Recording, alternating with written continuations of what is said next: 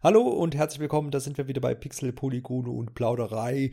Grüß dich, Alexander, wir haben uns ins Dorf gewagt. Guten Abend, Johannes.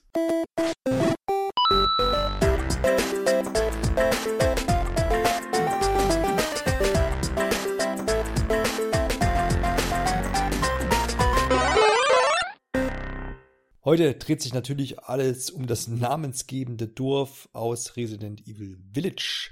Denn das haben wir beide gespielt.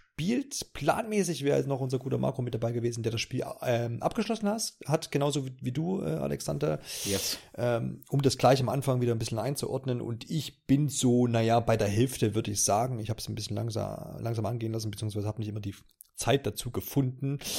Plane ist aber noch fertig zu machen, deswegen bleiben wir heute aus diesem Grund äh, und aus äh, dem Grund, dass die Hörer vielleicht auch keine Spoiler hören wollen, möglichst spoilerfrei, wollen aber trotzdem im Großen und Ganzen erklären, was denn jetzt hier Teil 8 vielleicht gut macht, was es vielleicht äh, weniger gut macht und wo man vielleicht auch so ein paar Parallelen ziehen kann zu anderen Teilen. Denn die Resident Evil-Reihe ist ja sehr facettenreich, äh, hat ähm, einige na, Experimente gewagt. Hat nicht immer jeden, jeder Teil gefallen. Und äh, da können wir heute so ein bisschen drüber sprechen, wo sie vielleicht jetzt hier auch Teil 8 einordnet.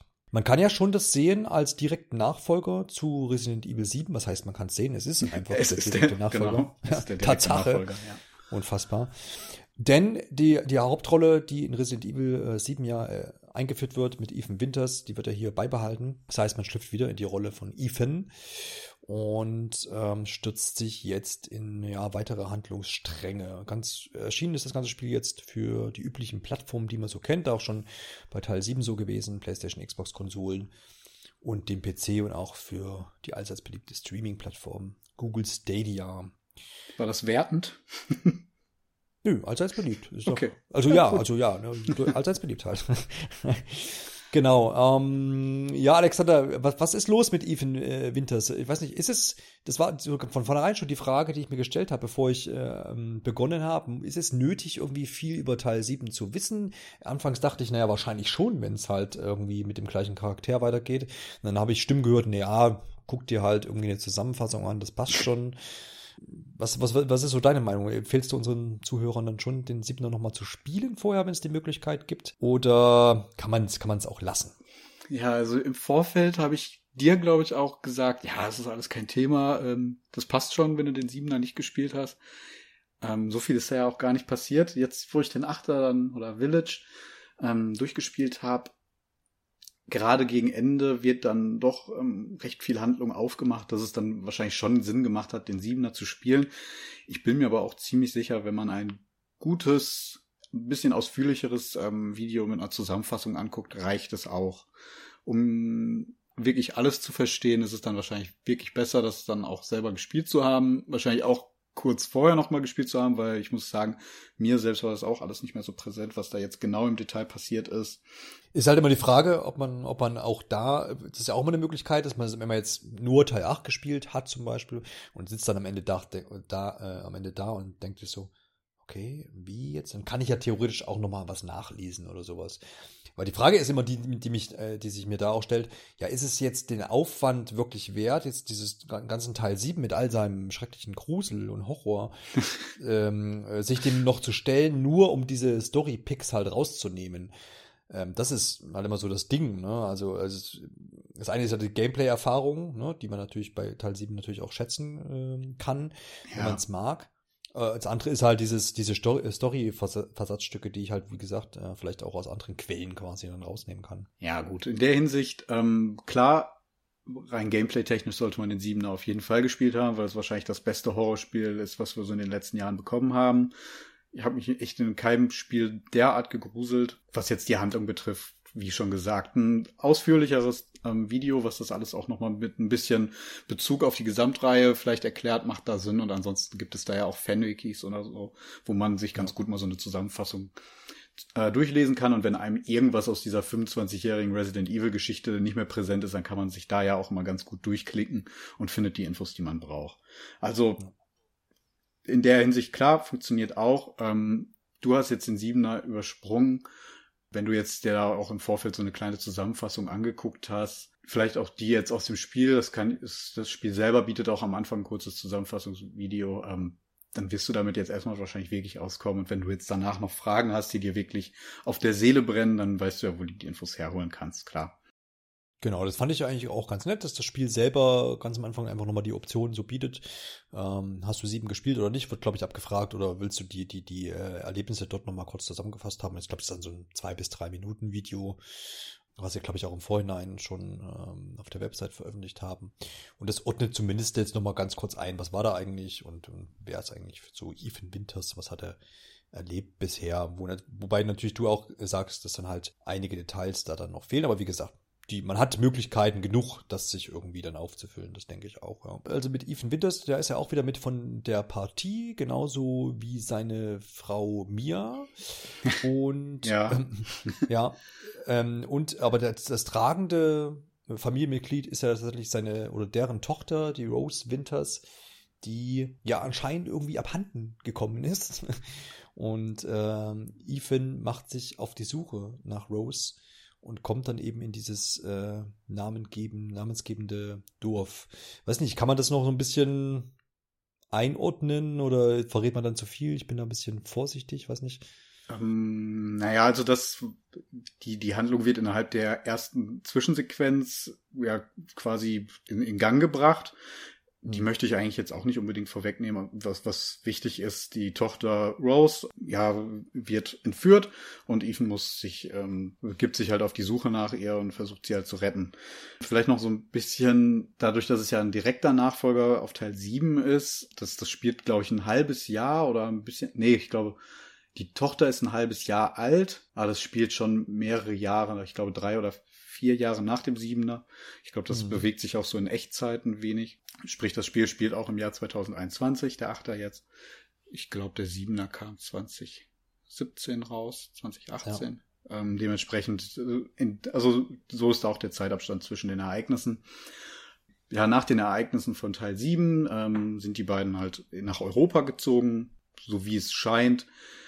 Ähm, spielt es in Rumänien. Zumindest hinterlässt das Spiel die ganze Zeit den Eindruck. Ich habe mal auf so ein paar versucht, auf so ein paar Autokennzeichen zu gucken, die da im Spiel verteilt waren, aber da, daraus konnte man kein ähm, Land jetzt entnehmen. Also es ist, ist wahrscheinlich ein fiktives Land in Europa, was auch nicht näher benannt wird, aber definitiv an Rumänien irgendwie angelegt ist. Ja, und dort leben sie jetzt halt mit der Tochter und die wird halt entführt. Ethan begibt sich in das titelgebende Dorf, um sie halt dort zu retten stellt ganz schnell fest, dass da irgendetwas gehörig schief läuft in dem Dorf. Ja. ja, ich weiß gar nicht, äh, kann man, kann man von hinbegeben besprechen oder war, wurde er nicht dorthin gebracht oder habe ich das gerade falsch abgespeichert? Ja, ja, genau. Ja. Also ne, ja. er wurde, er wurde quasi entführt. Und, äh, genau, ja, weil im, Gegensatz, im Gegensatz, ja. genau, im Gegensatz zu Teil 7, da gab es ja diese ominöse E-Mail seiner Frau, wo, wo, woraufhin er dann selbstständig zum, ähm, zu diesem Haus der Bakers in Teil 7 gefahren ist und dort dann seine, seine, ja, Nachforschung angestellt hat. Und hier ist ja. es ja jetzt quasi, dass er gar nicht so richtig auch weiß, wie er jetzt dahin gekommen ist und vor allem gar nicht so richtig einordnen kann, was da los ist. Das ist so ein bisschen die, die Anfangsszenen, äh, ja, was man noch sagen kann, also verwirrt, ja. vieles wurde ja auch in den Trailern gezeigt. Ich möchte es trotzdem versuchen, vage jetzt noch weiterhin zu halten, weil man halt aus den Trailern auch nicht so ganz schlau war, was jetzt da alles wirklich passiert ist. Ähm, Chris Redfield ist aber halt auch mit involviert, gerade im Anf in dieser Anfangsszene und genau. hat damit zu tun, dass die Tochter, also zumindest indirekt damit zu tun, dass die Tochter und Ethan eben entführt wurden und Ethan sie jetzt halt suchen muss, ja. Dieses Dorf, in dem man ja dann auch in die, die Anfangsszenen halt äh, absolviert, hat ja von vornherein so ein, so ein, so ein, so ein ähm, ja, so ein bisschen so einen mystischen Eindruck. Es ist ja verlassen im Großen im Ganzen. Natürlich gibt es da auch eine, gibt's da auch die eine oder andere Person, die dann noch mit auftaucht.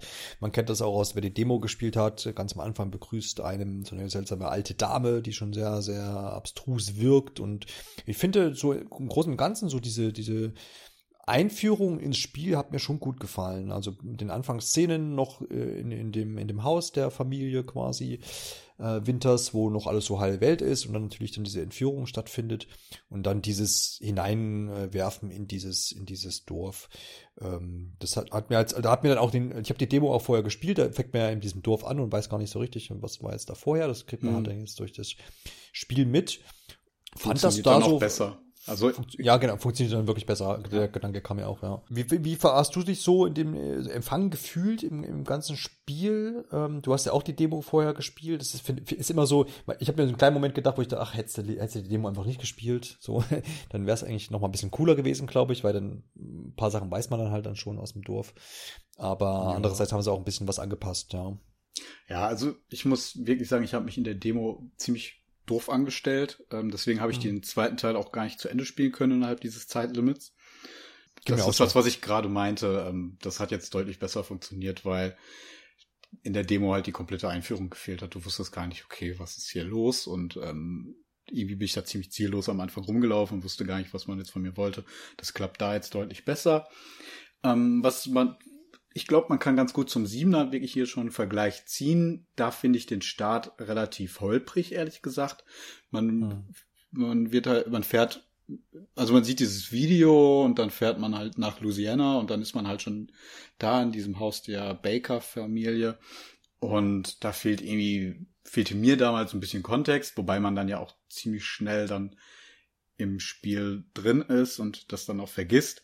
Aber hier kriegt man halt dann doch ein besser einen roten Faden zu Anfang irgendwie hingelegt, dass man zumindest so schon das Gefühl hat, okay, da steckt vielleicht was Größeres hinter. Und das ähm, bestätigt sich dann auch am Schluss des Spiels. Und bei Resident Evil 7 war es wirklich über lange Strecke so, dass man gar nicht wusste, worauf es eigentlich hinausläuft. Ist natürlich auch ein Ansatz, ähm, so übers Spiel hinweg zu motivieren, weil man herausfinden möchte, worum es eigentlich geht, aber man weiß halt nicht, ob es wirklich den großen Payoff am Schluss gibt. Und das finde ich jetzt beim Achter ähm, gelungener. Hm. Und ähm, ja, diese Einführung, die funktioniert da schon ziemlich gut. Ähm, man ver ja. Ver verzichtet da jetzt auch auf so, so ein ähm, viele Cutscenes. Das äh, wird alles eigentlich über so ja, kurze, ruhige Gameplay-Passagen am Anfang, die man sich frei bewegen kann, vermittelt. Das gefällt mir da auch ganz gut. Das geht dann aber auch relativ zügig los. Ne? Man verschwendet ja. nicht zu viel Zeit. Ja, oft ist ja auch der, dieser Übergang, also die, die, die, ohnehin sind ja die Zwischensequenzen halt immer in, in, First-Person-Perspektive bleibt's ja, ne? Genau, also, bleibt ja. dort und man, manchmal denkt man auch, ach, ich kann mich ja noch bewegen, ach nee, das ist ja schon Zwischensequenz, also der, der Übergang ist da auch schön fließend eigentlich gestaltet. Mhm. Das finde ich auch ganz cool. Ähm, auch erst dachte ich ein bisschen ungewöhnlich, aber so, so, das wirkt dann schon und hat dann schon so seine Berechtigung. Ich finde, was im Dorf am Anfang auch gleich so auffällt. Du fühlst dich an etwas erinnert, oder? Ja, ja, genau. Also man hat schon auf definitiv Resident Evil 4 Vibes so vom, vom, mhm. vom ganzen äh, von der ganzen Aufmachung so. Es ist nicht, gerade jetzt dieses Dorf ist am Anfang, finde ich, nicht mega gruselig, ähm, so, aber es ja, ist so ein bisschen. Bis man, im, wenn man im Dorf ist, nicht mehr, aber auf dem Weg ins mhm. Dorf, ne, weil man da sich im Dunkeln durch so ein ja. Dickicht da bewegt, das war noch ziemlich gruselig, ja. Genau, man weiß nicht so richtig, was einem, äh, was einem da so erwartet und so, aber ich finde, wenn man einmal so ein bisschen sich im Dorf be bewegt hat, dann, dann, dann kommt man da auch so ein bisschen an, ähm, aber ja, das, man muss dazu zum Dorf auch noch sagen, also bevor wir vielleicht dann so ein bisschen die nächsten Abschnitte vielleicht noch besprechen können, zumindest anschneiden können, dass das Dorf ja hier im gesamten Spiel so ein bisschen so als Hub dient. Ne? Das ist ja. ja auch relativ neu, dass man immer wieder auch in dieses Dorf zurückkommt und sich es in Teilen halt neu erschließt, weil man dann irgendwie da irgendwo noch einen Schlüssel hat oder da irgendein Werkzeug, um irgendwo noch ähm, Tore zu öffnen oder was ja, auch immer. Das, das hatte man im Siebener tatsächlich aber auch, dass du hm ziemlich häufig wieder an die gleiche Stelle innerhalb der Spielwelt dann halt zurückgekehrt bist, um von da aus dann neue Abschnitte anzugehen. Aber das Dorf. Aber natürlich ist, ist das Dorf jetzt halt größer. Ne? Genau, viel größer und ja. ähm, auch zentraler einfach in der Spielwelt integriert. Ja, kann man dann da in der Hinsicht dann auch wieder nicht mehr so ganz vergleichen mit dem Siebener. Also ja. da hat man auf jeden Fall eine Schippe oben drauf gelegt und ich finde das Dorf auch ziemlich cool in Szene gesetzt. Ähm, vielleicht können wir auch mal drauf eingehen. Also es ist dass die Dorfbewohner wurden halt von, ja, Werwolfwesen überfallen, denen man mhm. sich dann da auch schon stellen muss, recht, recht zeitnah. Das sind äh, Lykaner, so werden sie dann auch innerhalb des Spiels genannt. Also man äh, hat sich da jetzt auch dann dazu entschieden, äh, die nicht Werwölfe dazu nennen im Deutschen. Das finde ich auch, glaube ich, mhm. ganz angenehm. Ja. Ja. Da ist halt, also man hört die halt aus allen Ecken und die, die stehen auf den Dächern und bewegen sich auch so relativ zögerlich auf einen immer zu und ähm, springen einen dann gerne auch mal so an. Also das ist, ja. ne, das ist jetzt ist nicht so, dass die jetzt sich ultra schnell bewegen. Bleibt dann schon so ein bisschen wie man das aus ähm, anderen Resident Evil Teilen kennt, dass ja. die Gegner halt doch eher zögerlich agieren, ja. Was ich da, also was mir da dann auch aufgefallen ist im Laufe äh, meiner Spielzeit, äh, da bin ich ja dann auch schon auch äh, häufiger ins Dorf zurückgekehrt zwischendurch, dass tatsächlich ähm, während das am Anfang schon noch so ein bisschen unbehaglich wirkt, man weiß nicht, wo der nächste ähm, äh, Lykaner jetzt sitzt oder irgendwo sonst noch ein Gegner aus der Ecke kommt. Aber dann gibt's halt Abschnitte, wo du da wieder hin zurückkommst und dann, okay, ja, da hast du dann irgendwie nochmal zwei Gegner irgendwie erledigt und dann kannst du dich relativ entspannt dann ist in, in diesem Dorf ähm, bewegen und vielleicht noch die ein oder andere optionale Aufgabe irgendwie abgrasen, da noch irgendwie einen Schatz einsammeln oder dann hat, gibt's ja diese Dietriche wieder auch, wo man, mhm. ähm, die man kaufen kann oder vielleicht auch irgendwo findet, wo man dann mal weiß, ah, okay, da ist noch eine Schublade, die kann ich jetzt mal öffnen. Und das ist dann relativ, ähm, ja, würde schon fast sagen, wie so ein kleines äh, ja, zu Hause, sage ich mal, das Dorf, wo man, wo man dann relativ entspannt auch unterwegs sein kann. Äh, ändert sich das doch mal im Spiel? Ist da auch im Dorf noch mal irgendwie ein bisschen äh, was los ist in dem Sinne? Oder bleibt das dann da doch so ein bisschen als, als sicherer Hafen zurück? Oder ging das dir gar nicht so? Ja, es sind halt kleinere Gegneranzahlen, die dann da später auftauchen.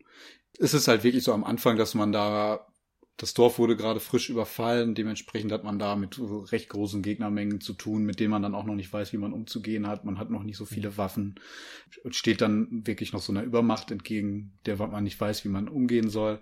Was ich ganz cool finde, dass dann, ähm, dass man auch Räume verbarrikadieren kann. Mhm. Ähm, gerade am Anfang gibt es ja dann auch so eine Szene, in der man möglichst lange, also um die zu überstehen, die, äh, die Szene halt abzuschließen, muss man einfach möglichst lange überleben oder, oder ein bestimmtes Zeit, äh, so ein bestimmtes Zeitlimit. Und da äh, schicken sie halt nicht ohne Grund einfach endlos Gegner wieder rein, ähm, von denen man, also gegen die man auch ähm, praktisch keine Chance hat. Und ähm, ja, das, das gibt's halt später nicht mehr in dem Ausmaß da. Genau, das wollte, das meine ich damit. Also das, wenn man da wieder zurückkehrt, dann, dann, dann wird man dieses, dieses, dieses Ausmal nicht nochmal erleben. ja, nach diesem, genau. nach diesem Angriff, den man am Anfang halt erlebt, ist es, ist es schon, wie du gesagt hast. Man kann dann die Häuser da erkunden und ähm, wird dann womöglich da nochmal angegriffen. Es ist schon noch so, dass du in so ein Haus reingehst ähm, und eher vorsichtig bist, weil du nicht genau weißt, was jetzt dahinter steckt mhm. oder wo ein Gegner herkommt. Ähm, das, das bleibt schon bestehen, ja. Genau, die machen das ja auch immer relativ geschickt. Natürlich viel über die Geräuschkulisse, wenn, du jetzt so ein, ja. Haus betrittst, dass das da immer mal noch irgendwo knackt oder du denkst, na, da ist doch oben auf dem Dachboden einer oder so. Das Oft ist, erweist ja. sich das dann als, äh, da ist gar keiner, ne? Aber das ist so halt gemein, ja, genau. Und das, das haben sie auch beim Siebener schon gemacht. Da hatte ich auch immer das Gefühl, dass eigentlich die Soundkulisse das den das Schlimmste ist bei dem ganzen Spiel. Also den meisten, den meisten ja. Horror da im Kopf einfach auslöst. Also das haben sie auch beim Achter wieder wunderbar hingekriegt. Deswegen auf jeden Fall die Empfehlung, das mit Kopfhörern zu spielen. Das ähm, gibt dann da wirklich die komplette Erfahrung. Und wenn es einem zu viel wird, dann halt einfach wirklich, wirklich abziehen. Das, das macht dann auch wieder eine Menge aus. Ja, ja, ja, das stimmt schon. Ist insgesamt auch, glaube ich, äh, aber das ist, glaube ich, bei dem Genre einfach normal fast, dass man, man sich einfach mehr oder weniger auf diese ganze Sache auch halt einlassen kann. Und dementsprechend finde ich, ist es halt mal mehr oder weniger intensiv. Ne? Also es reicht ja jetzt, wie du schon sagtest, Vielleicht sogar, wenn man jetzt nur ein Kopfhörerteil rausnimmt und es nur auf dem Ohr, ja. auf einem Ohr hat oder sowas und du dann noch irgendwie Umgebungsgeräusche aus deiner Wohnung irgendwo hast oder vom Nachbarn oben drüber, mhm. das, das, das bringe ich dann schon wieder so ein bisschen raus, ne? Das kann das Ganze ein bisschen entschärfen. Und das ist, der andere Faktor ist immer klar, wenn du dich jetzt irgendwie alleine da irgendwie von Fernseher hockst, Kopfhörer auf, dunkel machen und nur eine Kerze an oder sowas, dann ist es natürlich äh, eine Reihe, noch mal eine Reihe intensiver, als wenn du vielleicht jetzt dich, äh, keine Ahnung, äh, in den Garten setzt oder so. Ja, das fand ich bei der Maiden-Demo recht interessant, als ich die gespielt habe. Das war auch am helllichten Tag, ja. habe ich aber auch mit Kopfhörern gespielt. Ja, einfach die Soundkulisse, die man dabei hatte. Also es ist, es ist ja auch an vielen Stellen dann einfach sehr ruhig. Und mhm. dadurch nimmt man halt wirklich jedes Geräusch, was man hört, ganz anders wahr. Und es wird da ja auf irgendwelche Musik oder so verzichtet. Also man ist dann wirklich komplett in dieser Geräuschkulisse drin. Und da weiß ich auch, da, da dachte ich mir, oh Gott, das wird wieder genauso, das wird wieder genauso krass wie Resident Evil 7. Da hatte ich schon tatsächlich ja. so ein bisschen äh, Schiss vor dem Achter, ja. ja. Ja, ja. Ja, da sind wir ja schon bei dem Punkt Gruselfaktor. Ich glaube, das ist auch so die einheitliche Meinung. So ging es mir jetzt auch. Ich denke, das kannst du dann auch bestätigen. Da wird jetzt auch der, der weitere Spielverlauf nicht groß was ändern, dass der Gruselfaktor gerade im Vergleich zum Teil 7, der ja jetzt auch wirklich so als, äh, als Leuchtturm in Sachen Grusel zumindest jetzt in der Reihe dasteht. Einiges zurückgenommen, zurückgefahren, der ganze, ganze Gruselfaktor. Das ist wirklich entschärfter. Es gibt ein Gebiet im ganzen gesamten Spiel, was nochmal das so ein bisschen aufpusht, wo man aber auch nicht nochmal zurückkehrt irgendwie. Ähm, das ist dieses Puppenhaus, da ist wirklich auch nochmal, das ist immer so klassisches. Mhm Horror, wo man auch so ein paar Fähigkeiten genommen bekommt und dann dementsprechend auch nicht viel Möglichkeit hat, sich da irgendwie zur Wehr zu setzen und wirklich halt ja da eher auf der Flucht ist und guckt. Das ist wirklich nochmal richtig gruselig tatsächlich, aber ist halt wirklich nur so ein Teilgebiet des Spiels und alles in allem ist es ähm, da vielleicht auch wieder so ein bisschen der Vergleich zu Teil 4. Ähm, wer den gespielt hat, das ist wirklich so eine, so eine Mischung aus Action und Unbehaglichkeit, bisschen, bisschen Terror so, aber ein richtiges Gruseln in dem Sinne, gerade im Vergleich zu Teil 7, ist wahrscheinlich nochmal einige Nummern kleiner so, ne? Ja, das ist das, was ich gerade schon so angedeutet hatte. Ja. Ähm, ist es definitiv nicht so gruselig wie der 7er, was aber verschiedene Faktoren, glaube ich, wirklich hat. Ähm, manche Gebiete sind einfach nicht darauf ausgelegt. Also man muss das auch mal vergleichen. Der 7er fand ja wirklich groß, über große, große Teile in diesem Familienhaus der Bakers statt. Ähm, mhm in dem man dann sehr eingeengt ist und ja, also das, das, man hat auch keine großen Möglichkeiten zu fliehen. Das ist in dem Dorf beispielsweise dann ganz anders. Du kannst ja dich da überall einmal rumdrehen und im Zweifelsfall dann auch einfach abhauen. Das, das nimmt natürlich eine Menge dann daraus. Es gibt dann nicht so die Ecken, wo man nicht weiß, was sich dahinter versteckt. Ist halt alles überschaubarer. Ich würde ähm, das Schloss aber noch auf jeden Fall erwähnen. Ja. Das ist das erste Gebiet, in das man sich begibt. Also da vielleicht auch noch mal kurzer Abriss. Ähm, nachdem dieses Dorf eben überfallen wurde und man sich dann da erstmal ja zurechtgefunden hat oder eingelebt mhm. hat, sagen wir mal so, also den ersten ja. Schrecken da erstmal verarbeitet hat und Ethan auch weiß, okay, hier ist irgendwas, geht irgendwas wieder ganz gehörig schief. Ich glaube, er sagt das auch an einer Stelle dann ganz, ganz äh, treffend irgendwie. Ja, ja. Scheiße, wo bin ich jetzt schon wieder gelandet? Ähm, und darauf hat er eigentlich keinen Bock mehr nach den Geschehnissen aus Teil 7, verständlicherweise. Naja, auf jeden Fall, ähm, nachdem das so passiert ist, begibt man sich halt in das Schloss, um um die Tochter Rose da hoffentlich zu finden. Ja, man, man wird da mit den, ja, insgesamt sind es vier ähm, Gräfe und Gräfinnen, die mhm. ähm, das Dorf, also in dem Dorf ansässig sind und es ähm, kontrollieren. Und ähm, darunter ist die Lady Dimitrescu. So heißt sie, glaube ich, ne? Das ist diese Figur, die im Vorfeld auch stark ähm, von, von Capcom beworben wurde. Diese drei Meter große Frau. Ich glaube, drei Meter waren es. Waren sie sogar acht? Irgendwie so acht gespeichert. Echt? Auf jeden Fall sehr groß. Vielleicht, ja, ja vielleicht umgerechnet. Ich weiß es nicht mehr. Ja, das kann also auch sein. Acht Meter im Spiel würde aber auch nicht hinkommen vom Maßstab her, nee, glaube ich. Nicht so richtig. Ja, man weiß, ja, stimmt. Ja, auf jeden Fall sehr ist, groß. Genau. Sie ist halt da drunter. Dann gibt es noch diesen Typen, den hat man auch in den Trailern gesehen, mit so einem Hut. Der, der nennt sich Heisenberg.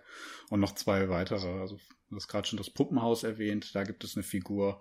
Und dann gibt es noch am Stausee einen weiteren Grafen. Hm. Ja, und die dienen ähm, dem Big Boss am Schluss, ähm, der ist ja auch Lady Miranda, ich weiß gar nicht, wie sie sie ansprechen mehr. Es ist auf mhm. jeden Fall Miranda. Mut Mutter Miranda, oder? Mut, genau, Mutter, Mutter Miranda. Ja, ähm, ja. Die, dieser Dean, die halt. Und ähm, ja, man wird halt mit denen vertraut gemacht in so einer Szene und ähm, begibt sich halt als erstes in dieses Schloss, das der Lady Dimitrescu gehört. Das ist auch einer der größten Parts im gesamten Spiel. Also da, da gibt's klare unter, gibt's schon ziemliche Unterschiede zwischen der ja, Spiellänge und dem Umfang dieser einzelnen Gebiete. Ähm, das ist das erste und das ähm, letzte, das vierte ist nochmal sehr umfangreich. Aber die anderen beiden dazwischen sind im Vergleich wirklich kurz, muss man ganz mhm. ehrlich sagen. Und ähm, das Schloss, das ist, das erinnert dann wirklich auch nochmal so an so ganz klassische Resident Evil Teile auch an, am, am ehesten an den Siebener, weil man sich halt auch wieder durch so ein Haus begibt, ähm, nur diesmal halt auch wieder in größeren Ausmaßen. Man hat dann ganz typisch für Resident Evil verschiedene Stockwerke, muss dann da Schlüssel finden, um Türen zu öffnen, in die man vorher nicht reinkam, irgendwelche Objekte kombinieren. Ähm, das sind diese ganz klassischen Resident Evil Mechaniken, die da benutzt werden. Ähm, und man vom, vom Dach bis zum Verlies muss man da wirklich jeden einzelnen Raum durchkämmen. Und ähm, da kommt, finde ich, auch nochmal sehr viel Horror auf. Und im Endeffekt danach, wie du schon sagtest, ähm, nimmt so ein bisschen ab. Wobei es schwankt auch viel. Wenn man jetzt mal das letzte Areal ähm, dazu nimmt, was du jetzt noch nicht gespielt hast, ähm, da nimmt das vielleicht noch mal ein bisschen Fahrt auf. Aber ansonsten, das, äh, da hast du schon recht. Das ist, es ist, es ist definitiv nicht so diese dichte, andauernde Horroratmosphäre wie auch im Siebener, was aber auch ganz angenehm ist, weil man es deutlich besser wegspielen kann. Also das kann man vielleicht auch zweigeteilt dann einfach sehen. Den ja. Siebener musste ich echt zwischendurch ein paar Mal weglegen als nicht ging. Den Achter konnte ich jetzt so am Stück durchspielen. Ja, ich glaube, was da auch natürlich mit rein äh, spielt, so ein bisschen, dass ähm, das Spiel nicht allzu schwer ist, wenn man so sagen mag jetzt. Zumindest ist es ein bisschen großzügiger mit, mit, mit den Sachen, die man so ähm, ja braucht eben, um da zu überleben. Zum einen ist das so die Munition. Ähm, die findet man natürlich in der Spielwelt, die hinterlassen manchmal auch Gegner. Ähm, man kann die aber auch äh, herstellen selber, zum Beispiel äh, Schießpulver finden und irgendwie, keine Ahnung, rostige Teile oder was es da so gibt. Ja. Äh, das heißt, man kann die selber auch herstellen, wenn man da so ein bisschen die Gegend absucht. Und wenn man das immer macht, wirklich auch die Häuser äh, durchsucht und die, die, die Abschnitte da immer ein bisschen gut durchkämmt, ähm, dann denke ich, würde ich jetzt mal behaupten, so dass man, dass man immer gut bei äh, beieinander ist, was jetzt, was jetzt Munition und, und Heilkräuter und sowas angeht. Das heißt, das nimmt so ein bisschen die, die Sorge raus, dass ich jetzt, äh, oder zumindest war es bei mir so, dass ich das so ein bisschen entschärft, jetzt ständig irgendwie nur einen Fuß nach dem anderen zu setzen, sondern dass man vielleicht auch zwischendurch mal ein bisschen rascher vorangeht, sagt, okay, ich bin ganz gut gewappnet, wenn jetzt hier einer um die Ecke kommt, dann ist das jetzt nicht so gleich das Drama und ich bin dann, äh, hab dann gleich Game Over oder was oder muss neu starten. Ähm, das war jetzt schon so, so mein Gefühl, dass das relativ großzügig ist, sage ich mal. Ich habe es jetzt aber auch nicht auf schwer gespielt oder so. Kann sein, dass das da nochmal anders ist. Du hast es auf einfach gespielt? Auf, ich habe es auf einfach gespielt, genau, ja, weil ich, ich habe es äh, auf normal vom, gespielt. Ja. Vom Siebener schon Angst hatte. genau. Aber du hast ja auch gesagt, bei normal hattest du jetzt auch nicht so, wo du sagtest, oh Gott, du musst jetzt hier irgendwie mit zwei Kugeln im, im Lauf irgendwie einen größeren Abschnitt bestreiten oder sowas, oder? Nee, überhaupt nicht. Ähm, das ist auch wirklich so ein Kritikpunkt, der, glaube ich, ziemlich zentral tatsächlich ist, der auch dafür sorgt, dass mhm. an vielen Stellen auch diese Atmosphäre einfach aufbricht und dann eben nicht mehr man so Angst hat, irgendwo reinzugehen, einfach dadurch, dass man weiß, okay, kein Thema, ich habe jetzt hier noch 30 Schuss in meiner äh, Schrotflinte und jeder, der in Resident Evil gespielt hat, weiß, sobald du die Schrotflinte hast, bist du eigentlich schon ziemlich sicher, weil du kannst dann halt einfach in jede Gegnermenge einfach reinpusten und ähm, bist da meistens dann erstmal schon mal sicher, weil die Gegner alle umkippen und man dann zumindest erstmal sich orientieren kann oder zurückziehen oder wie auch immer. Ja, und das zieht sich auch bis zum Ende so durch, dass man mit den Munition, der, die man findet, eigentlich schon super klarkommt. Und top kommen ja noch die ganzen Schätze, die man findet und verkaufen kann, um sich dann theoretisch beim Händler ähm, neue Munition kaufen zu können. Das hatte ich am Anfang überhaupt nicht. Ähm, da konnte ich dann ja ohne Probleme das halt investieren in ähm, ja Waffenerweiterungen, wobei ich lange darauf ähm, verzichtet habe, diese Schätze zu verkaufen, weil ich nicht genau wusste, ähm, was man damit noch machen kann. Also mhm. ich war mir nicht so sicher, sind die jetzt wirklich nur dazu da, um die irgendwie zu verkaufen oder ist da noch vielleicht irgendwie ein Kniff hinter, dass wenn ich die und die gesammelt habe, dass ich dann noch irgendwas freischalten kann. Hat sich am Schluss dann halt nicht so erwiesen, dass ich dann halt einfach mega viel Geld übrig hatte. Es gibt dann noch mal in dem Abschnitt, den du jetzt nicht gespielt hast, da war es tatsächlich so, dass ich mit der Munition, die in der Umgebung lag, nicht ausgekommen bin, aber durch diese ganzen Schätze und das ganze Geld, was ich da, wie sich angesammelt hat, bei mir hatte ich dann überhaupt gar kein Problem, mir einfach dann zwei oder dreimal die gesamte, das gesamte Arsenal dann wieder voll zu kaufen, was ich da hatte an Munition. Dann habe ich mir einfach noch mal so ein, ich einfach zum Safe-Punkt gegangen, habe mir dann noch mal alles zusammengekauft und äh, bin dann wieder reingegangen und hatte dann da auch kein Problem. Und genau, da kann man ja erwähnen, glaube ich, dass der oft, oft oder in, in, in vielen Fällen ist dieser Safe-Punkt halt auch mit dem Händler verknüpft. Ne? Das heißt, da sitzt dann der gute Mann. Ja, das äh, ist eigentlich sehr, fast immer so, ja, genau. Genau. Ein paar der sehr char ja. charakteristisch auch ist. Der Duke, ähm, genau. Der den finde ich echt, genau. ich finde den ziemlich cool. Also ich finde den auch ziemlich, ziemlich cool. cool. Also ja. ja. Total cool inszeniert, dieser riesige Typ, auch der ja irgendwie was über Menschliches an sich hat, Definitiv, weil er einfach so, ja. Ja. weil er einfach so riesig und so, so, so fett Gewaltig. ist. Ja. ja, also es ist ja kein normaler Mensch irgendwie. Nee, Zumindest nee, kriegt man den Eindruck so vermittelt, weil es einfach total ja. überzogen ist. Und der sitzt dann ja, da in seiner Kutsche. Äh, das fand ich, fand ich einen der coolsten Charaktere, die da so designt wurden, muss ich ganz ja, ehrlich sagen. Ja, genau. Und der ist halt auch immer so ein bisschen zynisch unterwegs und so äh, mhm. hilft dir ja quasi mit seinen Waren, aber gleichzeitig ist er auch so ein bisschen so, ja, ja eigentlich ist mir wurscht. genau, aber da kann ich ja echt beipflichten, so dass, klar, jetzt muss man mal einordnen, Schwierigkeitsgrad einfach, da ist natürlich dann hier und da sicherlich auch ein bisschen mehr vorhanden Munition, aber du sagst ja auch, auf normal gab es da jetzt auch keine großen Probleme. Ich weiß ähm, gar nicht, ob die Schwierigkeitsgrade sich dadurch unterscheiden oder ist es mehr so, Schaden, den die Gegner nehmen oder das so, das weiß ich nicht. Das ist genau. die Frage, ja, genau. Aber ja, da, da hätte ich mir auch gewünscht, dass es tatsächlich ähm, vielleicht ein bisschen knapper ist. Ich meine, das ist jetzt ist so die Frage, also ich muss dir ja schon recht geben, dass es da teilweise natürlich die Atmosphäre rausnimmt, weil man sich dann zu sicher fühl, fühlt. Sag ja, das war bei mir definitiv ja. so. Also auch gerade das letzte Gebiet, das hat's mir, glaube ich, echt gekillt dadurch. Da hat's mich auch tatsächlich dann, ja, das ist, ich war ein bisschen angenervt irgendwie durch das, durch diesen mhm. letzten Abschnitt da von, von eben Heisenberg. Ich weiß nicht, das wird ja, es spielt ja keine Rolle, was es da für ein Gebiet ist. Ähm, aber aber klar, es nimmt natürlich wahrscheinlich äh, dann so ein bisschen das raus, auch so ein bisschen Ehrgeiz zu wecken, zu sagen, okay, ähm, ich, ich muss mir meinen Kram hier einteilen, also gehe ich vielleicht auch mal hier und da ein bisschen taktischer oder überlegter vor. Zumindest konnte ich mich dabei ertappen, dass ich dann gesagt okay, ich renne jetzt hier mal in die Bude rein. Äh, wenn jetzt da einer kommt, dann puste ich den halt weg so, ne?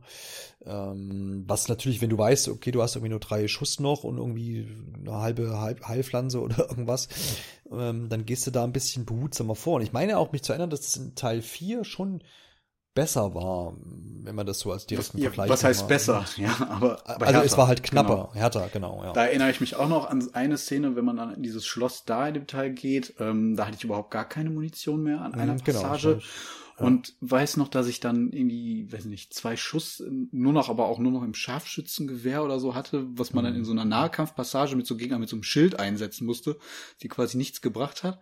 Dann bin ich dann immer mit dem Messer auf den Gegner, hab den dann mit dem Messer versucht zu attackieren, wieder zwei Schritte zurück und also, grauenhaft, aber es hat halt irgendwie geklappt. Ähm, aber da weiß ich auch noch, da, da hatte man dann, also da war auch so ein normaler Gegner dann tatsächlich noch eine Herausforderung, einfach dadurch, dass man zu wenig Munition hatte. Und das war jetzt überhaupt nicht der Fall. Ähm, in diesem letzten Gebiet hatte ich, glaube ich, das komplette Waffenarsenal schon. Es gibt natürlich zusätzlich auch so Sprengfallen, die man dann nutzen kann. Die sind natürlich auch effektiv. Gerade, ja, ja gerade bei den, bei den größeren Gegnern. Wenn man davon auch viele hat, dann ist man damit auch recht, ähm, ist man, geht man damit ja jetzt auch nicht irgendwie zögerlich um und ähm, benutzt die dann halt auch tatsächlich einfach mal. Und in anderen Spielen weiß ich, wenn man wirklich das Gefühl hat, okay, ich habe von allem viel zu wenig, dann hebt man die sich wirklich immer auf. Dann, dann ja, genau. vergammeln die ja auch häufig ja. ewig im Inventar, weil man ja denkt, ah, da kommt bestimmt noch irgendwas, da kann ich das noch gebrauchen. Und das ja, war hier ja. überhaupt nicht der Fall. Und wirklich die Gegner, die auch, wo man das Gefühl hatte, okay, die sind jetzt hier irgendwie schwierig angelegt gewesen, auch auf normal überhaupt gar kein Problem. Ich kann sagen, dass ich bis zum wirklich bis zum absolut letzten Bossgegner, also bis zum Finale des Spiels, da bin ich tatsächlich ein paar Mal gestorben, weil ich es versucht habe, mit ähm, der Munition, die ich hatte, einfach reinzugehen und das zu schaffen. Das hat nicht gepasst. Und so habe ich dann nach dem dritten Versuch dann einfach auch da nochmal was zugekauft und dann hat es auch geklappt, dann war es kein Thema, weil ich einfach, also ich hätte mich künstlich limitier limitieren können, dann wäre es schwerer geblieben. Aber ja. das machst du ja auch nicht. Also warum? Ja. Ne? Ja. ja, ja. Nee, aber ich bin wirklich bis dahin dreimal im Spiel gestorben. Das eine Mal, weil ich, glaube ich, mich mit einer wirklich, das war so aus eigener Doofheit, mit so einer Sprengfalle mit, selber mit in die Luft gejagt und zwei weitere Male durch so ein scripted Event, wo ich nicht genau wusste, was will man jetzt gerade von mir, wie man es halt einfach so kennt, äh, wo man gerade dann in der Situation einfach überfordert ist und zack ist man dann halt schon. Also so ein Trial and Error mäßiges. Ne? Aber das waren wirklich die drei Tode, die ich hatte im gesamten Spielverlauf bis da, bis halt bis zum ähm, ja, Finale. Und das kenne ich so halt nicht. Und das war beim Siebener auch definitiv anders. Ähm, da ja, bin ich deutlich öfter gestorben. Das, da ja. hat sich eine Menge ist die, geändert. Ist die Frage halt, warum man jetzt da so großzügig mit umgegangen ist, äh, mit all den, ja. den, all den Sachen, die man da jetzt hat. Auf der einen Seite finde ich es natürlich auch angenehm, weil man dann so ein Spiel ohne viel Frust zügig durchspielen kann und das dann auch möglicherweise, also bei jedem anderen Spiel fände ich es wahrscheinlich gut dass ich es halt einfach ähm, so erleben kann, dass ohne dass ich da jetzt irgendwie zwischendurch gefrustet dann einfach einfach abschalten muss und möglicherweise das Spiel nie wieder anmache. Das, das, da muss man ja auch vorsichtig sein. Das kennen wir, glaube ich, alle. Mhm. Aber bei Resident Evil ist es halt wirklich schon immer so gewesen, dass diese Munitionsknappheit und der Schwierigkeitsgrad viel zur Atmosphäre einfach beitragen. Und wenn das nicht mehr gegeben ist, ist es wirklich so, dass man durch viele Gebiete einfach so durchrennt, ohne sich da überhaupt noch irgendwelche Sorgen zu machen. Und das war bei mir so und das fand ich dann doch eher schade. Es ist wirklich auch so, dass man an vielen Gegnern vorbeirennen konnte, weil man dann auch begriffen hat, okay, pff, gerade im Dorf ist das so. Ähm, mhm weil man dann begreift, okay, ähm, die können mir jetzt eh nichts anhaben, weil die sind viel zu langsam. Ich weiß, ich muss hier immer sagen, zack, zack. Wenn man das natürlich auf, wenn die Level auf engerem Raum sind, ist das gar nicht erst möglich. Ja, ich hatte auch jetzt eine, eine Szene gestern noch gespielt, die, ähm, da ist man auch in irgendeinem äh, Dorfabschnitt nochmal unterwegs und da taucht dann das erste Mal so ein, oder weiß nicht, gar nicht, ob es zum ersten Mal war, aber so ein größerer Werwolf halt auch auf, ähm, der da so ein bisschen seine Runden dreht in diesem Dorfabschnitt und man kann sich aber äh, in so einem Haushalt verschanzen und äh, sich da zurückziehen. Ja, dann schnuppert er so ein bisschen ums Haus drumherum und macht da einen großen Macker und dann, dann verbietelt er sich halt wieder und dreht weiter seine Runde. Und dann kannst okay. du ihn halt aus der, aus der Entfernung quasi entweder ein bisschen anschießen, dann kommt er wieder auf dich zugeflitzt, dann gehst du halt wieder ins Haus. Naja, und was machst du halt? Dann legst du halt die, ähm, oder irgendwie die Mine von Eingang oder sowas und dann fliegt mhm. das Ding halt dir um die Ohren und dann. Das sind diese ähm, ausgewachsenen Wölfe, ne? Ja, ja, genau. Und das ist halt, mhm. war erstmal, wo ich da, oh, jetzt ist hier ein riesen, riesen Typ und so, ich musste vorsichtig sein und so, aber dann hast du halt dieses Haus bekommen als, als Sicherheit, wo du halt dich einfach reinhocken konntest. Es war auch nicht so, dass dann nach und nach der vielleicht das Haus auseinandergenommen hat oder sowas, okay. was man ja auch aus verschiedenen Spielen kennt, wo, wo, wo es halt, wo du dann vielleicht schon mal so einen, so einen Unterschlupf hast, aber wenn du dann zum dritten Mal da drin hockst, dann reißt er halt die Hütte ab, ne? Ähm, das mhm. war dann, ich, ich denke mal, da werden natürlich auch nochmal vielleicht bedrohlichere Dinge vielleicht kommen, ich weiß es nicht, aber wo ich dachte, oh, jetzt wird's mal kritisch, cool, jetzt musst du dich vielleicht ein bisschen auch zusammenreißen, vielleicht stirbst du jetzt hier auch mal ein, zwei, drei Tote, wenn du zu, zu blöd bist. Aber nee, irgendwie war das dann auch ja. relativ schnell entschärft und ja. Ich, also das ist auch so ein Gegnertyp, der taucht über das gesamte Spiel nur so wirklich, glaube ich, eine recht überschaubare Anzahl auf. Ja. Und wenn ich mich nicht irre, ist auch an der Stelle, die du jetzt meintest, das ist ganz interessant. Ich habe die nämlich anders wahrgenommen. Wenn man da ja. weitergeht, findet man, glaube ich, ähm, einen Raketenwerfer oder so einen Granatwerfer. Hm, okay. Oder kann den zumindest finden. Und ich habe ihn halt so wahrgenommen, dass man ähm, das, also der ist, ich habe diese Waffe halt aufgehoben und danach ist der aufgetaucht. Dementsprechend habe ich den für mich diesen Gegner wahrgenommen, dass der so als Tutorial dienen soll, um mir jetzt zu zeigen, okay, ich kann den jetzt halt so umlegen und hier kann ich die Waffe ausprobieren. Und es gibt tatsächlich später nochmal eine Stelle, da findet man diesen typischen Revolver, den man eigentlich auch in allen Resident Evil Spielen hat. Der ist halt die besonders starke Pistole mit wenig Munition. Und der kann halt Silberkugeln natürlich jetzt in dem Teil verschießen. Und das ist das genau das Gleiche. Und ähm, ja, Genau, ja, ich äh, weiß auch noch, vielleicht auch zum passt nochmal zum Thema Munitionsknappheit. Auch jetzt das, was ich jetzt zuletzt gespielt habe, gibt dann einen Abschnitt, der ist äh, zunächst so ein bisschen versperrt so, durch so Schleim. Und da wird dann aber der Hinweis gegeben, ja, das sieht äh, zerbrechlich aus. das heißt, okay, ich kann das irgendwie zerstören und, und äh, ich habe aber dann einfach erstmal gedacht, okay, was habe ich im Inventar? Draufschießen klappt nicht. Ähm, na gut, dann habe ich irgendwie so so Art Granaten hat man, glaube ich, ich weiß nicht, die heißen aber anders.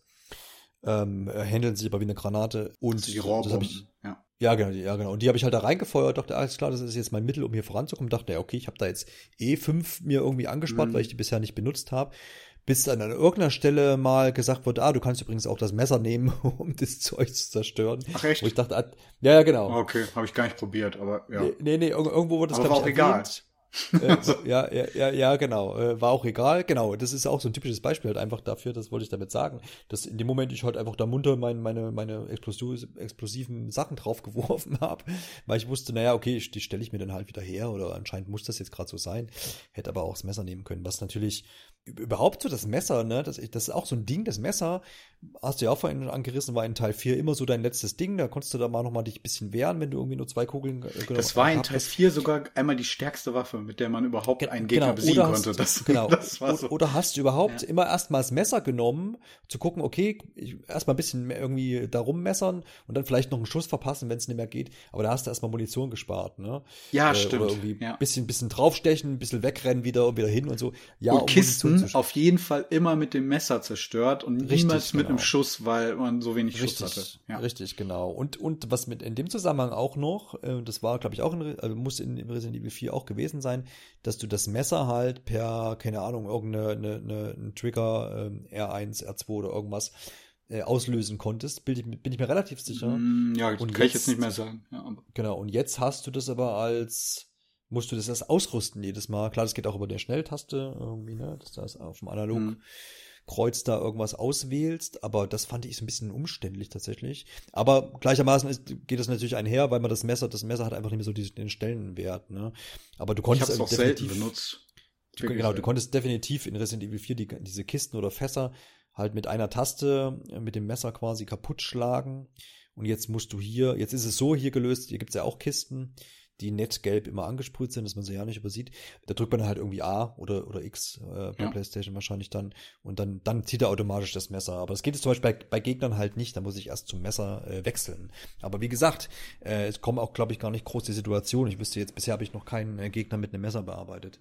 Nö. Weil es nicht nötig Brauchst war, du auch nicht. Also das habe ich in der genau. Demo tatsächlich gemacht, weil ich da so mhm. überfordert war und auch irgendwie da hatte ich tatsächlich zu wenig Munition. Weil du wirst in diese Demo reingeschubst und hast gar keine Ahnung, wo du gerade ja, bist, was gerade los ist. Ja. ja. genau, das, das hat da auch mit reingespielt und ähm, da habe ich tatsächlich dann diese Gegner erstmal mit dem Messer bearbeitet, wo man aber auch merkt, das funktioniert dann nämlich auch gar nicht. Dafür sind die Gegner dann auch zu widerspenstig, ja. Mhm. Ja, also es eskaliert auch so, glaube ich, so ein bisschen nicht mit das Spiel. Ähm, es gibt so, irgendwo gibt es, glaube ich, wirklich so einen Punkt, wo man dann seine Waffen auch so weit ausgerüstet hat, dass man dann auch, also am Anfang ist es ja wirklich so, dann brauchen die Gegner halt auch gezielte Schüsse auf den Kopf, damit die dann auch nach einigen Schüssen erst umfallen. Wenn man da ein bisschen die Schussstärke dann erhöht hat, die Feuerkraft, ähm, dann funktioniert das auch deutlich besser.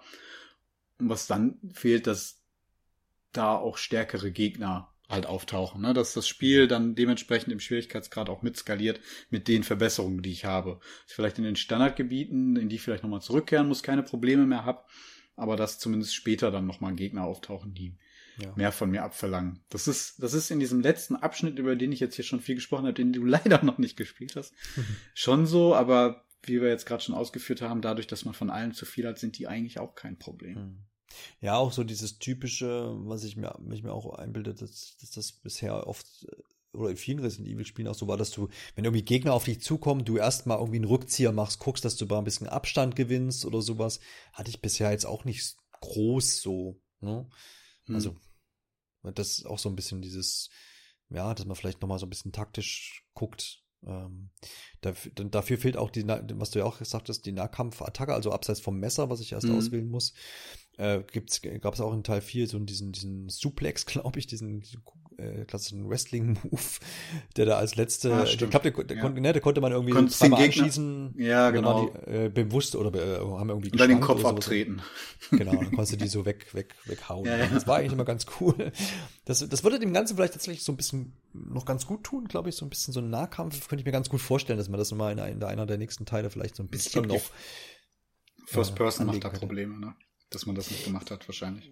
Ja, klar, aber ja, ja weiß nicht, das ist ja sowieso. Ja, aber das wäre, glaube ich, noch, äh, wäre äh, ganz interessant gewesen. Ich glaube, so im Großen und Ganzen kann man diesen, diesen Thema Schwierigkeitsgrad tatsächlich so ein bisschen zusammenfassen, dass eben halt diese, diese doch reichlich vorhandenen äh, Ressourcen und wenn man damit so ein bisschen ähm, auch umgeht und wie gesagt halt hier optionale Sachen hier noch sammelt und da noch ein paar Schätze holt, dass man da jetzt wahrscheinlich nicht die großen Probleme haben wird. Es gehört jetzt wahrscheinlich nicht zu den zu den schwersten äh, Resident Evil Spielen. Nee, also ich musste mir gar keine Gedanken drüber machen, was ich an Ressourcen habe und das sagt eigentlich also ich hatte immer noch im Hintergrund, ah, okay, ja, das Geld, das, was ich hier gefunden habe, das habe ich eigentlich immer benutzt. Und wie gesagt, ich habe erst recht spät angefangen, einen Teil dieser Schätze da zu verkaufen, wenn ich mal was brauchte.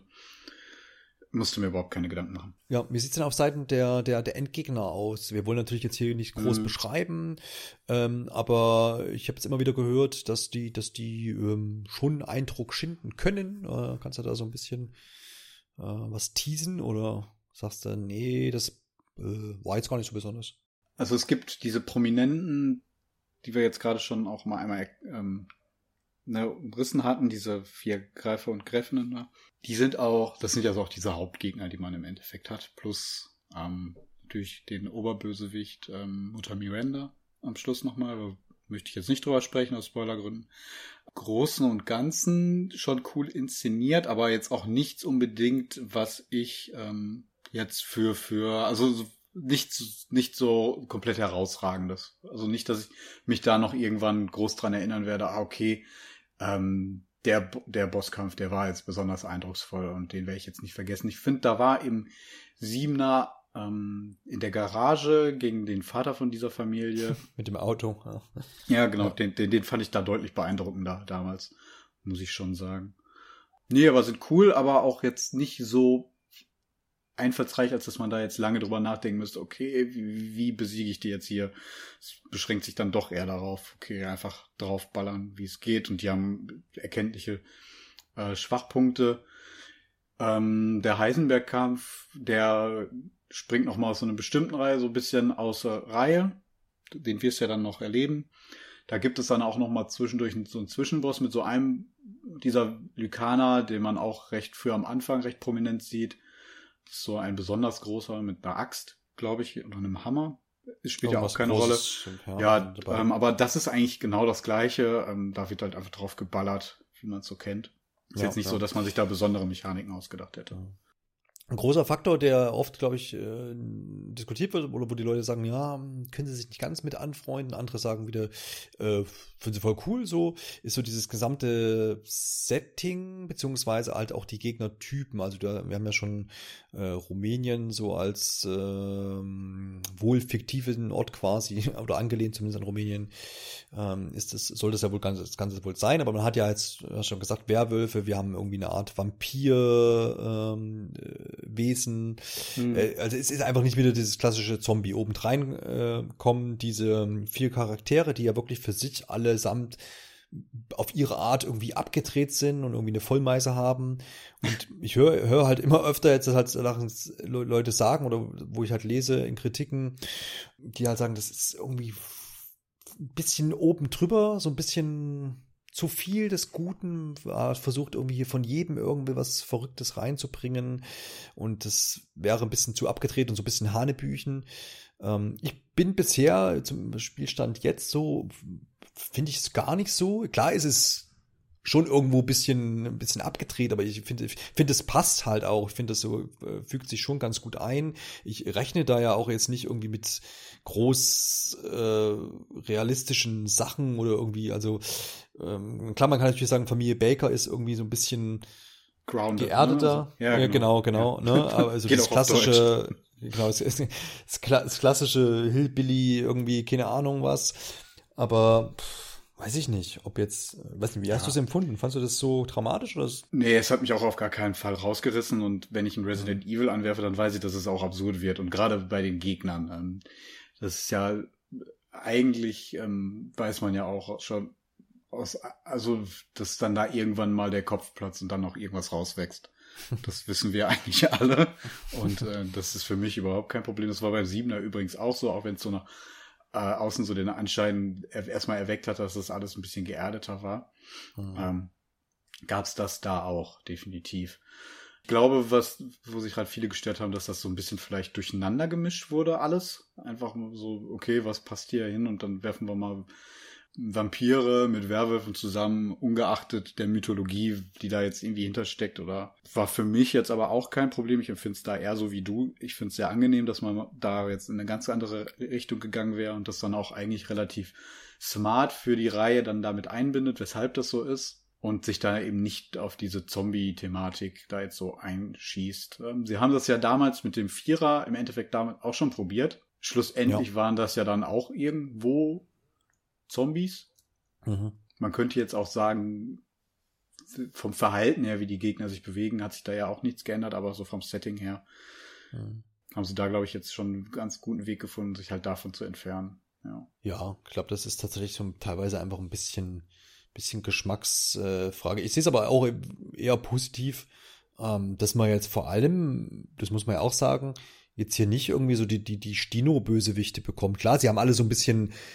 Sie sind böse. Sie sind böse, ne, schon, das, das ist ja schon mal so das Grundmotiv, was sich halt dann irgendwo durchzieht. Aber jetzt, hey, so eine Lady Dimitrescu oder auch den, den, den Moreau, der auch so ein bisschen, auf seine Art halt einfach äh, strange ist. Das ist jetzt auch nichts, was jetzt irgendwie in jedem zweiten, äh, keine Ahnung, Film so dann abgebildet ist. So, ich finde schon, ja, die das, haben sich da Gedanken gemacht. Ja, ne? das Character Design ja. ist schon echt cool. Also auch, wir, wir, haben ja gerade schon den Händler, den Duke angesprochen. Das zieht sich da auch durch die Hauptfiguren so durch, finde ich. Die sind alle schon ziemlich cool inszeniert.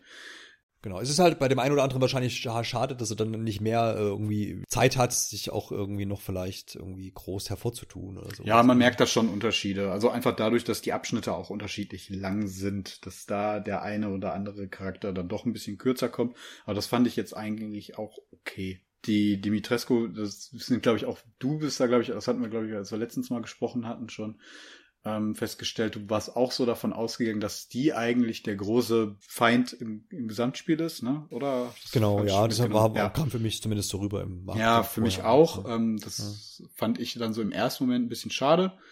Das quasi so das, das erste, ja, die erste Etappe ist, die man dann da so abhandelt.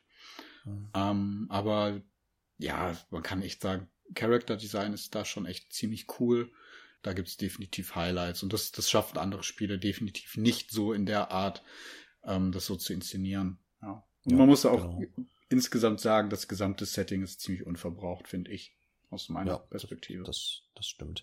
Ähm, Even selbst, finde ich, kriegt ja auch, ich habe ja zumindest Teil 7 äh, so, so, so knappe zwei Stündchen, glaube ich, gespielt. Hm. Ähm, Even selbst, finde ich, kriegt ja auch so ein bisschen mehr Charakter. Auch wenn er natürlich jetzt nicht äh, eingängig und groß irgendwie charakterisiert wird. Aber ich hatte schon das Gefühl, dass er so ein bisschen mehr von sich gibt. Auch so ein kleiner Zyniker teilweise ist. Äh, weiß nicht, ob das in Teil 7 schon so war oder ob man ihm da so ein bisschen mehr Redezeit auch äh, gegeben hat. Ich glaube, das hat man durch diese Einführung am Anfang, wo man sich frei durchs Haus bewegt und er dann viel von dem einfach wiedergibt, was er denkt. Und äh, mhm. ich glaube, das, das ist auch zwischendurch immer mal so zwischendurch ja. immer so. Ich finde auch, wie er, wie er dann teilweise gegenüber seinen Widersachern so ist, da ist er auch oft so ein bisschen, ja, kannst du mich mal so ungefähr, was willst du jetzt von mir und so. Also mhm. fand es eigentlich ganz nett so. so. Ja, das stimmt mhm. schon. Also ja. erst der gesamte Teil ist auch storylastiger, einfach als mhm. der Siebener, habe ich auch. Also ja. gerade dann äh, das Ende, da schwierig da, jetzt muss man aufpassen, dass man nicht zu viel vorgreift, aber da ändert sich auch eine Menge am Spiel und einfach dadurch, dass es halt viel storyzentrierter wird und dann einfach alle Fäden miteinander zusammenführt und das dann versucht aufzulösen und dann auch erklärt, was hier eigentlich los ist, was im Siebener auch, also wenn da auch viele Bezüge auf den Siebener, deswegen am Anfang der Hinweis hier im Podcast auch auf jeden Fall da eine Zusammenfassung sich angucken, wenn man das verstehen möchte. Ich vermisse, also ich muss ganz ehrlich sagen, an manchen Stellen habe ich tatsächlich vermisst, dass er nicht irgendwie ein bisschen reagiert. Ähm, weil da passieren Sachen, wo ich mir denke, irgendwas würdest du da auch sagen, aber ich verstehe natürlich auch aus Game Design Gründen den Gedanken dahinter, den Spieler dann da nicht rauszureißen. Aber wenn jemand gerade ähm, in so einem Wald aufwacht, in dem alles stockduster ist, Blutspuren und irgendwelche Krähen von den Bäumen aufgehangen sind, dann, dann bewegt man sich durch so ein Haus und ist im Keller und auf einmal wird oben das halbe Haus abgerissen und er kommt da raus und verliert kein Wort verstehe ich nicht. also das, das, ja, das, das ist eine coole Sau. Oder? Ja, das, das hat mir so ein bisschen gefehlt. Ähm, kann man ja, natürlich ich glaub, streiten, aber ja. ist natürlich, wenn man an diesen Stellen hat man meistens sowieso dann nochmal so einen Durchatmen-Moment bekommen als mhm. Spieler mhm. und dann stört es auch nicht, wenn er einfach nochmal dann so ein Fuck oder irgendwas ablassen würde. Ne? Um ja, da hatte wieder jemand zu viel The Last of Us 2 gespielt, Alexander. Weil ich ja. finde das auch, da, da, da ist halt auch viel mit, also das ist ja gerade so ein Paradebeispiel, wo man als Ellie oder auch als Abby ähm, äh, die ja ständig irgendwas von sich lassen. Ja, egal, es sind auch ganz kleine Szenen, wo die wo wirklich immer das kommentiert wird irgendwie und ja, positiv sowohl als auch negativ. Und da ist, finde find, das ist halt auch so, so ein Beispiel, was, was einem wahrscheinlich auch nachträglich so ein bisschen prägt und vielleicht dann an so einem, bei so einem Resident Evil ähm, dann vielleicht das dann da auftritt, dass man das dann halt auch irgendwie vermisst, ne? ohne dass es einem vielleicht gleich in dem Moment bewusst ist. Ja, aber man, man im Unterbewusstsein ist das vielleicht drin, ja. Ich will es dem Spiel auch eigentlich gar nicht ankreiden, weil ist die Frage auch, ob das Spiel das will, ja. ja. Ja, also das hat ja auch, glaube ich, seinen Grund, dass man diese ganze Story-Geschichte an den Anfang und an groß, größtenteils zumindest an Anfang und Ende des Spiels schiebt, mhm. damit man über das eigentliche Spiel, ne, über die eigentliche Spielstrecke die Atmosphäre aufrechterhalten kann und das, ähm, die, die Stimmung einfach aus der First Person, die man halt hat. Und dass man vielleicht auch den Charakter ein bisschen ausblenden kann und viel tiefer in das Spiel dadurch einsteigen kann. Man möchte ja dem Spieler schon irgendwie vermitteln, dass man sich da jetzt selber durchbewegt. Ne? Deswegen ja. ja die Perspektive. Und ich glaube auch gerade beim Siebener ist das nochmal ein, ähm, war das glaube ich nochmal ein zentraler Punkt, weil man da ja auch mit Hinblick auf die VR-Funktion entwickelt hat. Und ich glaube, wenn da dann ständig irgendwie jemand spricht und dir dann das Spiel suggeriert, dass jetzt gerade gar nicht du sich dadurch bewegst, sondern du da irgendeine Figur steuerst, dann nimmt das, mhm. glaube ich, auch viel Immersion einfach weg. Also ja. deswegen, das passt schon so. Man findet es halt einfach manchmal nur ein bisschen komisch, warum er nicht irgendwas von sich gibt. Ja, ja, ich glaube, das ist. Ich habe jetzt gerade überlegt, ob es, ob es, ob es halt mal ein, ein cooles Gedankenexperiment wäre, halt ähm, diese ganze, diese ganzen Aktionen, die in diesem Spiel ja auch passieren oder was auch dem Charakter so widerfährt, ob man das bisschen halt zentraler irgendwie setzt und versucht, den, den, den ähm, Spieler damit mehr reinzunehmen. Ich habe jetzt einfach, glaube ich, hätte jetzt diese Gedankenverknüpfung zu Last of Us wahrscheinlich nicht machen dürfen. ja, das das sind, ist ja wirklich ein charaktergetriebenes Spiel, Last of Us. Und das würde ich jetzt bei Resident Evil gar nicht sagen. Ja, ja, ja, ja nee, natürlich nicht. Aber ich, ich habe, der Gedanke ist halt gerade so, ähm, ja, stell dir mal vor, es wäre, man würde diesen Ansatz mal versuchen quasi zu fahren, dass man vielleicht auch mit Ethan mal mitleiden muss, ne, und sich denkt, Shit. Ja, das, das hatte man ja schon, ne? Bis vor, vor Resident Evil 7 war es ja im Endeffekt so. Da hast du ja, ja. das waren ja, ja, dann schon, ne, also Chris Redfield, äh, mhm. Claire und ähm, Leon, das ja. sind ja ziemlich ja. ausgearbeitete Figuren gewesen und ähm, das ist ja, glaube ich, auch was, was viele so am Siebener gestört hat, dass Even ziemlich so charakterlos ist, bleibt. Ja, und das, da holen sie auch auf jeden Fall beim Achter so ein bisschen nach. Einfach ja, weil es dann doch mehr Story hat und mehr, mehr Payoff am Ende, finde mhm. ich. Da wird mehr erklärt, mehr eingeordnet. Auch in die Gesamtgeschichte von Resident Evil, wenn die noch jemand nachvollziehen kann. da werden auch dann nochmal so ein paar Fragen aufgeworfen, die dann auch auf die Zukunft blicken lassen, die sehr spannend sind. Finde ich. ich hätte da jetzt auch gerne drüber ein bisschen diskutiert. Das ist natürlich jetzt schade, dass Marco da jetzt nicht bei ist. Äh, ja, genau. Ja. Aber ähm, ich glaube wirklich, es, ich fände es genauso interessant mal, wie wäre das Spiel, wenn man es jetzt aus Third Person spielen würde. Wie, wie wird ja. man es dann wahrnehmen? Ja, ähm, machen wir vielleicht nochmal den Ausflug in die Technik. Das soll man ja wohl auch äh, nicht unbeachtet lassen oder wollen wir nicht unbeachtet lassen. Ähm, das Spielchen kommt ja jetzt dank äh, der aktuellen Konsolen, beziehungsweise auch wenn man den geeigneten PC hat, äh, in 4K daher, wenn man das möchte oder umsetzen kann zu Hause. Es gibt auch einen Raytracing-Modus ähm, auf der Xbox Series X und S und auch auf deiner PlayStation 5. Alles in allem würde ich sagen, ist, ist ein schickes Spiel, lebt viel, natürlich auch von seiner Soundkulisse. Ähm, man hat da auf, auf jeden Fall auch nochmal im Vergleich zu Teil 7 einen draufgesetzt, das würde ich schon sagen. Ja. Äh, ja. ja, ne? Und äh, es ist nur, es ist schön anzusehen, es ist nur aber auch gleichermaßen auch sehr starr. So von, von dieser Umgebung, ganzen Umgebungswelt. Ja, man kann nicht mit allzu vielen Sachen äh, interagieren. Es gibt keine große Physik Engine dahinter, glaube ich. Also das meinst du, ja. Okay. Ja, genau. Also es ist alles sehr stark. Also es gibt klar, es gibt mal hier und da eine Vase, die ich kaputt machen kann, aber das bedeutet nicht, dass ich alle Vasen oder alle Flaschen oder äh, zerballern kann oder irgendwie ähm, ja, ne, Gräser und Bäume sind ja, relativ aber, starr und sowas. Ja, aber, findest du?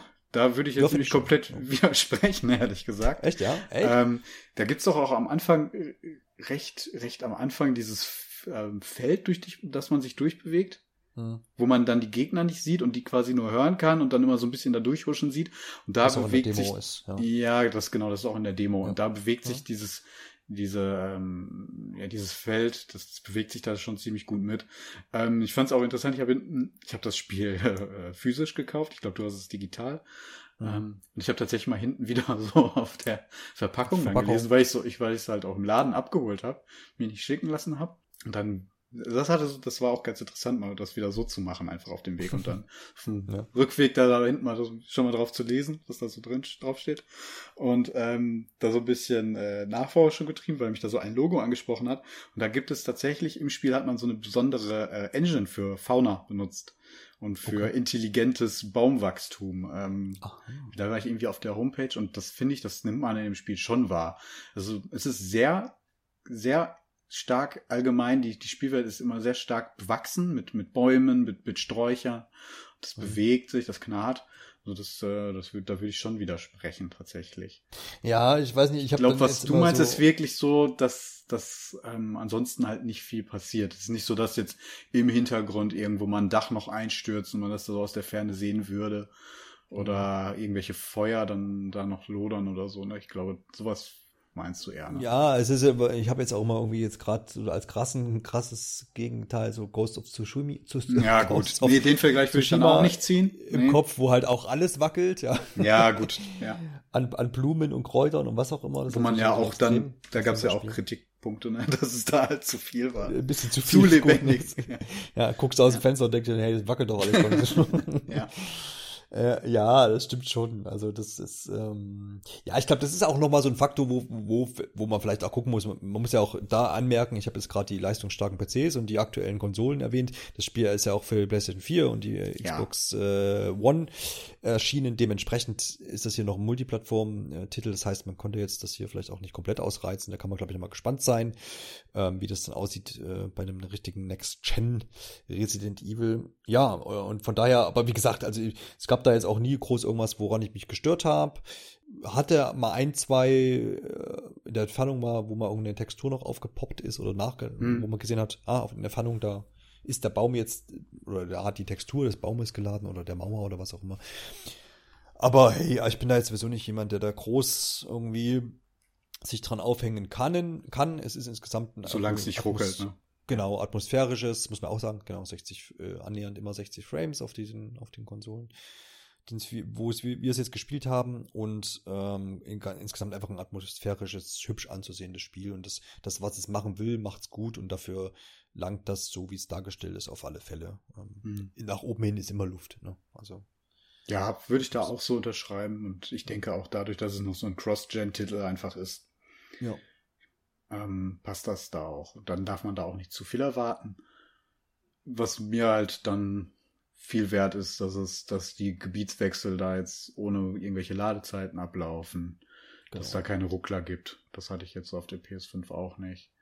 Nee, Und genau. Auch, auch das wieder rein, reinspringen zum, zum Checkpunkt, wenn man irgendwo doch mal draufgegangen ja, ist oder irgendwo genau. lädt. Das alles. Das ist mir da auch eine Menge wert, als dass es jetzt irgendwelche neuen grafischen Maßstäbe da sitzen müsste, so. Ja, also ich denke, wir haben die zahlreiche Punkte angesprochen. Ähm, ich finde es auch hier wieder, wir hatten das jetzt schon in der Returnal-Ausgabe, schwer, jetzt immer so, so, so einen Schlussstrich runter zu ziehen. Bei Returnal gibt es dann natürlich sicherlich andere Gründe als jetzt hier. Ich, ich, ich habe es jetzt, äh, wir haben es im Vorgespräch ja quasi schon ein bisschen so angesprochen, dass es, wenn man jetzt immer überlegt, ja, wem, wem empfiehlt man jetzt denn dieses Spiel so, ähm, oder hm. für wen ist denn das jetzt was, ne? Und da finde ich jetzt gerade allein, äh, zum einen im, im Resident Evil Kosmos, wo man ja ich alles schon hatte von echt Action-Ballerei, Resident Evil äh, 6 und Koop-Spaß in Resident Evil 5 bis hin zu dem äh, allseits beliebten Resident Evil 4 und zu diesen klassischen Teilen. Man hat da echt relativ viel Experimente gemacht, wenn man das jetzt auch mal so rückblickend vielleicht nochmal anschaut und zu dem großen Grusel-Highlight ähm, mit Resident Evil 7. Und ich denke, bei Village ist es jetzt tatsächlich, dass man so ein bisschen so eine Mixtur schon hm. geboten bekommt. Ne? Und da ist halt immer so die Frage, ja, was erwartet man jetzt von so einem Resident Evil Spiel? Man kann halt echt mittlerweile alles erwarten, weil, wie ich jetzt schon gerade gesagt habe, man hat sich da echt in, in, in viele Bereiche schon reingewagt. Für mich jetzt funktioniert so als Mischung echt ganz gut. Ich hätte jetzt auch, wie du schon ein bisschen angerissen hast, nicht unbedingt Lust gehabt, jetzt nochmal so ein zweites Resident Evil 7 zu haben, ja. auch wenn ich das nicht, nicht gespielt habe, aber ich, das habe ich auch aus den Gründen nicht gespielt, weil ich wusste, naja, das ist halt dann schon doch ein bisschen sehr äh, scary. Ähm, deswegen habe ich mich auch viel mehr jetzt auf Village ge, ge, gefreut und habe jetzt auch so viele Jahre den sieben noch nicht ange, angerührt. Ähm, nur in, im Vorhinein jetzt mal kurz angespielt, weil ich dachte, vielleicht machst du es ja doch noch. Im Game Pass, ähm, oder? Natürlich im Game Pass. ähm, sonst, ja, ne, aber, ähm, aber für mich macht's wie gesagt, diese Mixtur eigentlich ganz gut so. Ich bin da echt zufrieden mit. Kann aber auch gleichermaßen jetzt äh, Kritiker verstehen, die halt sagen, naja, sie hätten es dann doch wieder ein bisschen mehr horrorlastiger oder es ist ihnen halt, wegen, was wir auch schon angesprochen haben, vielleicht hier und da ein bisschen zu wenig Resident Evil, was jetzt zum Beispiel Munitionsknappheit und Ressourcen anbelangt. Und dann ist es halt wirklich, glaube ich, ein Spiel, was halt so ein bisschen, ja, polarisiert im Sinne, wenn man die Marke halt betrachtet. Und aber da die Marke halt selber so vielfältig äh, schon äh, sich bewiesen hat und in verschiedene Bereiche gegangen ist, ist das ganze Resident Evil Lager, glaube ich, schon relativ gespalten. Und wenn ich jetzt sage, hey, nächste Woche kommt ein Resident Evil auf den Markt, muss, muss jeder erstmal fragen, ja, was denn für eins? Also, ne, mm. also welche Art Resident Evil kommt denn jetzt? Äh, und das, deswegen glaube ich, kann man jetzt einfach nicht sagen, das ist, ist jetzt für alle was, sondern man muss so, man sollte sich schon vielleicht dann angucken, was wird denn hier geboten oder jetzt einfach ähm, unseren Worten quasi vertrauen oder zumindest jetzt gehört haben, was, was denn alles im Spiel drinsteckt. Und da muss man für sich entscheiden, ja, will ich jetzt eben das, was ich jetzt hier bekomme, so ein bisschen diese Mixtur, oder brauche ich äh, doch eher das ein bisschen gruseliger oder will ich eigentlich noch mehr Geballer oder so. Also, deswegen finde ich es gut, dass sie diesen Spagat hier machen und versuchen wahrscheinlich alle so ein bisschen mit ins Boot zu holen. Gerade mit den letzten Abschnitten ähm, die das Spiel so hat, kann man das auch wirklich sagen. Und versucht da alle irgendwie mit ins Boot zu holen.